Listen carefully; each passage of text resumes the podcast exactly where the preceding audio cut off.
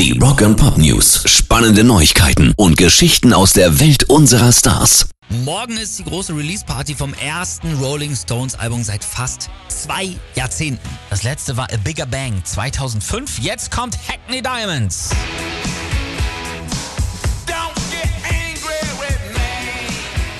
Die Party morgen findet dann auch im Londoner Stadtteil Hackney statt, wird per Livestream übertragen und so wie es aussieht wohl auch von US-Talkmaster Jimmy Fallon moderiert und Geil.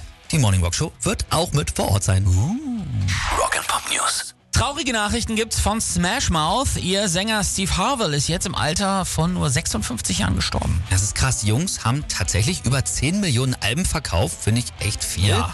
Eine Grammy-Nominierung gab es ja auch und äh, spätestens durch Shrek kannte sie dann auch jeder. And then I saw her face. I'm a believer. Aber genau das hat Steve Harvell ja so gar nicht gut getan. Dieser ganze Fame hat ihn kaputt gemacht.